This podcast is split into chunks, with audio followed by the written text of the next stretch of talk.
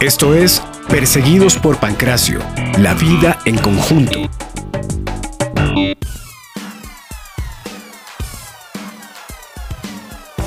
Aparte de sus habilidades en la vigilancia y la tauromaquia, Pancracio fungía labores de masajista o quiropráctico al servicio de los habitantes de Colseguros. Yo creo que todos pasamos por manos de Pancracio. Habla Fernando Quintero. Uno se torcía un pie, se torcía una mano, lo que fuera, era buscar a Pancracio, el, el sobandijo, como decían anteriormente, y, y le curaba a uno eso. ¿Qué se acuerda? Uh, que ese huevón, fue, ese huevón fue el que me volvió mierda a mí el tobillo del pie derecho y por eso me tuve que mandar a operar de ligamentos. Él es Juan Manuel Sánchez. Porque cada vez que yo, cada vez que yo me doblaba, sea, yo ya tenía un, esguince en el, tobillo derecho. Cada vez que se me doblaba el pie, mi mamá me, bajaba allá donde Pancracio, llamaba Pancracio por el citófono y lo subía al apartamento. El que me operó el ortopedista me decía, me decía, huevón, usted hubiera ido la primera vez al médico, seguramente haciéndole un buen tratamiento de eso y una buena fijación se hubiera salvado la cirugía, pero gracias al, gracias al, ¿cómo se llama eso? Al sobandero, le, volvió mierda los ligamentos y los terminó de romper y de joder y ya eso es solo con cirugía, ¿no? no tiene de. Y en la mano también, una vez, una vez también un dedo. Yo llegué a la casa con el dedo así y mi mamá el citófono, Pancracio, venga. Y y El gordito, el que le sobaba a uno los pies. Habla Jennifer Corrales. Sí, era sobandero y era buenísimo. Como yo jugaba voleibol, yo me acuerdo que yo me la pasaba con los dedos tronchados. Llamar a Pancracio y eso era santo remedio. Tenía unas manos sanadoras, la verdad. Perseguidos por Pancracio, perseguidos por Pancracio. Colseguros vivió en carne propia los efectos del terrorismo en la guerra librada entre los grandes carteles del narcotráfico y el Estado colombiano, entre finales de la década de los 80 e inicios de los 90. El 6 de diciembre de 1989, el cartel de Medellín detonó 500 kilos de dinamita que estaban camuflados en un bus frente al Departamento Administrativo de Seguridad TAS, ubicado solo a dos cuadras del conjunto. En el atentado murieron 63 personas y la onda expansiva tuvo afectaciones en 3 kilómetros a la redonda. Mira, ese día yo me acuerdo perfectamente como si fuera hoy. Ella es Victoria Delgado. Y eso era Navidad y nosotros ya teníamos el arbolito armado, que era un arbolito gris, que era un palo de escoba y uno le ponía las astillitas grises. Y ese día eran, eso fue como a las siete y media de la mañana. Nosotros estábamos en vacaciones y nos, nos estábamos alistando porque nos habían invitado de los trabajos de mis papás y ese día mi papá, mi, mi hermano no se quería levantar como siempre y mi hermana y yo ya estábamos despiertas, acostadas en la cama, cuando mi mami estaba despertándonos. Y me acuerdo que el piso, el piso de acá hizo así primero una ondulación y después se embombaron las cortinas que eran de tela y después de eso ya vino el, el sonido brutal, que eso, como caían tantos vidrios, parecía que estuvieran disparando por todo lado. Todos estábamos en nuestras habitaciones. Mi hermano estaba en la habitación de abajo, a él le cayó, mi apenas se levantó, fue la bomba y, le, y cayeron todos los vidrios en la cama. Afortunadamente se levantó. Pero eso fue un susto terrible. Todos, mi papá, mi mamá, mis hermanos nos hicimos en, el pasillo del segundo piso porque pensábamos que era un tiroteo. Y eso, ese sonido que se escuchaba como tiroteo era porque caían muchos vidrios de todo lado. Entonces se escuchaba como si fueran tiros. Después de eso, pues un silencio absoluto y ya la gente se fue asomando y cuando vimos los destrozos, la gente corría en un, en un eh, donde está ahorita el centro comercial, el mall, pues eso era potrero. Ahí no había construido nada y la gente corría como loca, desesperada. Nosotros todavía no entendíamos qué era lo que había pasado. Este es eh, todos los vidrios, no hubo un solo vidrio de este conjunto que se salvara todos los vidrios de los carros rotos, los apartamentos se les zafaron las, las, las cisternas, las puertas. A nosotros no nos pasó nada, pero sí hubo muchos daños terribles. Y esa fue una época durísima, que yo me acuerdo que en esa época, en Navidad, uno no sabía si era pólvora o bomba. Cuando sonaba algo, uno decía, ¿eso fue bomba? No, eso fue una papa, no, eso fue pólvora. Yo tenía ocho años. Allá, allá siempre se escuchaba bombas y, y y nos acostumbramos a vivir así, ¿no? Yo digo, pero nosotros sí crecimos con eso, nosotros crecimos en una época muy violenta. El arbolito sobrevivió. él se cayó, pero él sobrevivió. Alfer Mauricio Rojas nos cuenta su experiencia. Y estaba dormido y yo escucho un ruido tremendo, pero entonces yo pensé que era mi hermano, porque teníamos un escritorio que era como de lata, de, metal y sonaba durísimo cuando no le pegaba y pegándole a eso para asustar al otro. Entonces yo, ah, Cristian. cuando me paré, no, pues era que todos los vidrios habían estallado totalmente de la casa. Todo. Absolutamente todo. Y se, sintió un estruendo tremendo y después salir y mirar todos esos escombros, un increíble. Una cosa muy vasta, afortunadamente pues no, no pasó a mayores, pero sí fue muy impresionante, Qué susto. pues hermano, no, no, se siente como un veterano, marca mucho también todo eso, ¿no? Me acuerdo que mi mamá me decía que ojalá volviera, siempre. Me parecía terrible que ella me dijera que ojalá vuelvas. Y yo, pero es la realidad, no era la realidad. Así lo vivió Santiago Laverde. Mm, estaba saliendo a trabajar en una carpintería en la que yo trabajaba en vacaciones cuando explotó la bomba del DAS. Yo iba, iba, iba a trabajar en una carpintería que estaba en el 12 de octubre. Ahí aprendí un montón de cosas de los cosas de carpintería que hago hoy en día. Y saliendo oí la explosión y vi cómo la onda reventó todos los vidrios de Usatama Usatama es el conjunto vecino de Colseguros construido en 1981. Y cómo la, la, la claraboya del edificio 21 cayó y se volvió pedazos. Yo vi eso. Yo alcancé a bajar dos escalones. Yo cerré la puerta de la casa, caminé y bajé dos escalones cuando se oyó el, la explosión y yo paré, yo no me moví de ahí y miré y pues vi todos los, pues ahí alcanzaba yo a ver todos los, los vidrios de Usatama explotando. Sí, eso estuvo tenaz pues terrible, ¿no? Pues claro, yo después me, pues un soplo, ahí, ¿qué es esto?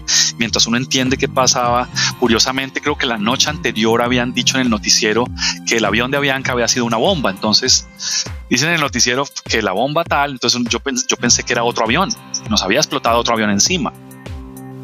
Esa fue, eso fue mi primer, o sea, mi primer análisis. Ya una vez salgo, veo el hongo encima de la, del, del DAS entonces pensé, uy, allá se estrelló el avión. Eso fue lo que yo pensé, pensé inicialmente. Una, una de nuestras pequeñas torres gemelas, pues a dos cuadras. Pero, pero pues eso fue tenaz, eso fue tenaz. Curiosamente, de ese día, no tengo las fotos aquí conmigo, pero hay una foto que es Oliver Plata con su overol azul parado en las vitrinas, las vitrinas no tenían vidrios, está parado ahí y él me está mirando porque yo salí con mi cámara a tomar fotos y está el aviso de la remontadora de zapatos. Entonces uno ve a Oliver ahí como con su cara de tristeza o lo que sea, parado ahí y el aviso de la remontadora. Y cuando, cuando Daniela Maya ve la foto unos meses después, dice, uy, qué foto tan remontadora. A propósito, vamos con uno de nuestros anunciantes de Colseguros y ya regresamos con más testimonios de la bomba del DAS. No vayas hasta la plaza de Paloquemao por una libra de carne. Visita a Carmenza. No tienes que ir hasta el centro para sacar duplicado de tus llaves. Visita a Carmenza. No necesitas calzado nuevo, solo necesitas cambiar la suela de tus zapatos favoritos. Visita a Carmenza. En el túnel de la Torre 1 encuentras el supermercado, cerrajería y remontadora Carmenza. Atendido por el señor Plata. Todo en un solo local. Próximamente, óptica, funeraria y pizzería Carmenza. Perseguidos por Pancracio. Perseguidos, perseguidos.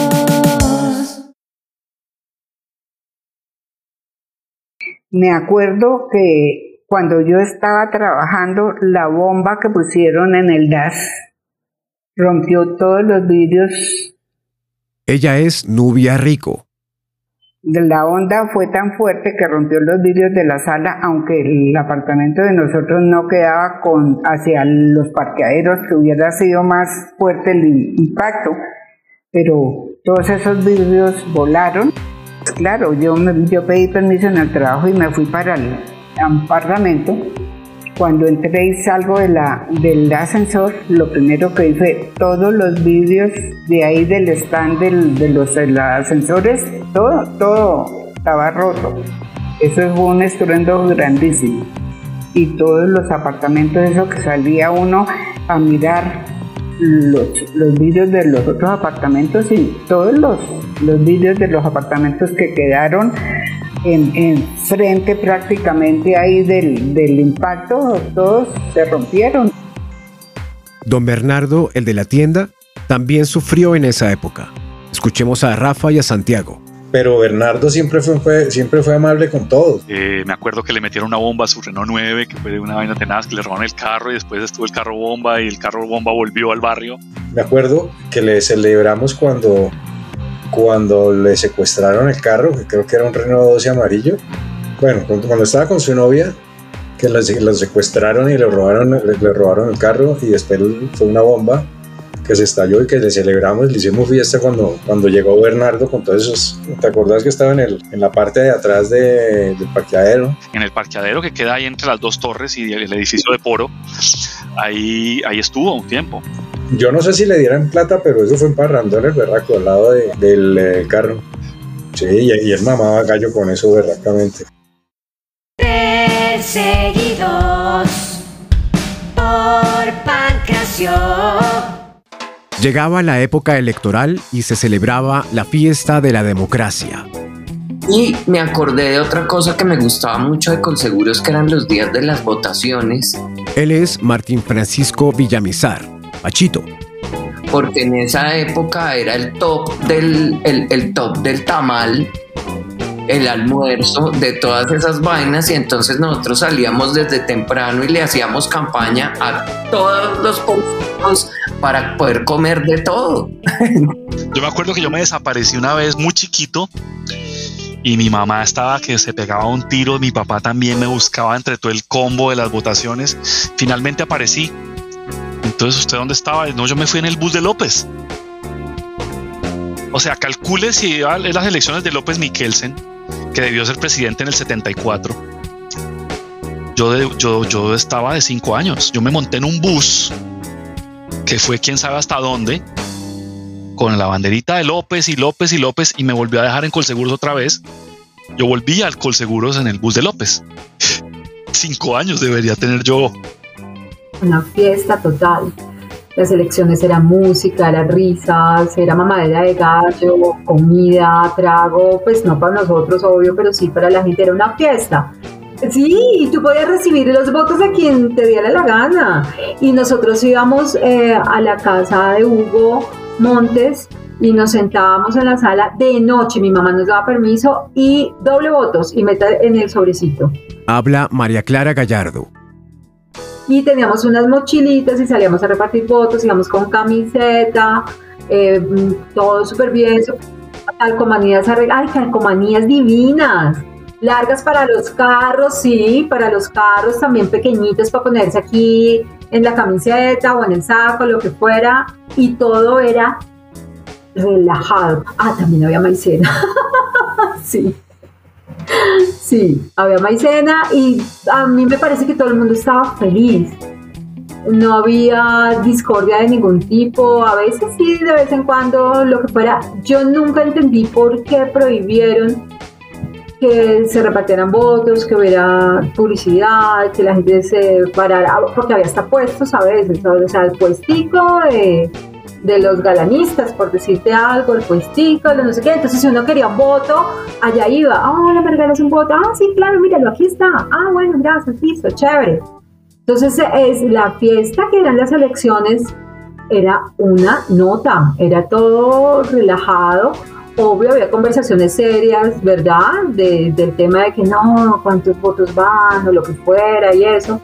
Pero yo te estoy hablando que éramos niños, muy niños, 11, 12, 13, éramos chiquitos y hacíamos eso. Nos montaron en un camión y nos fuimos yo no sé por qué tengo en la cabeza que era Santa Isabel, el barrio, a esperar a Galán. A, una manifestación que Galán tuvo en el, en el parque del barrio, una cosa así, y nosotros éramos los chicos de Galán, las chicas, bueno, más que todo. La institución del mal. Los curiosos cachorros de la manada, en especial uno de ellos, exploraban distintas maneras de llamar la atención, con tiernas travesuras que implicaban la fabricación de artefactos explosivos caseros. ¡Qué lindos!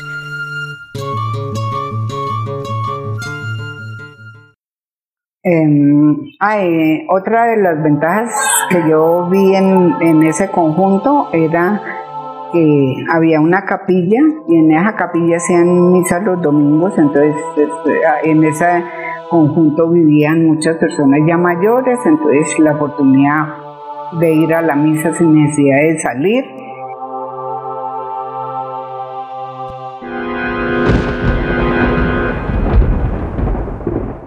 Pancracio me, me capturaba literalmente muchas veces haciendo cosas, me, me capturó en, en fragancia muchas veces.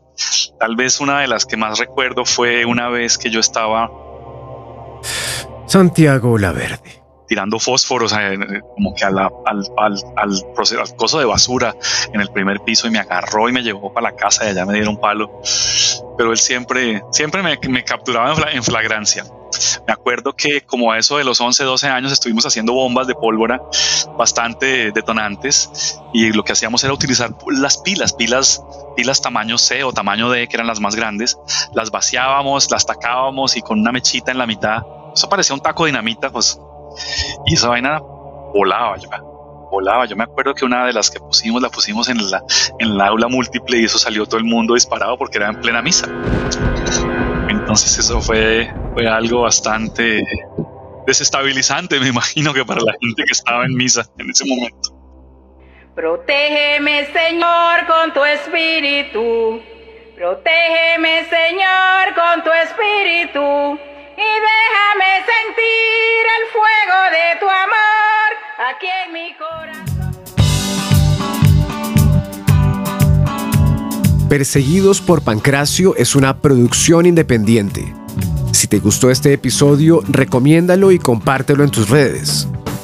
Déjanos tus comentarios y escríbenos a perseguidosporpancracio.gmail.com. En Instagram también nos encuentras como Perseguidos por Pancracio. Si lo consideras, cualquier apoyo económico también es valioso y nos ayudará enormemente para seguir contando las historias de Colse. Este podcast es producido por Leonardo Borges con José Guillermo Díaz. Nos escuchamos en el próximo episodio.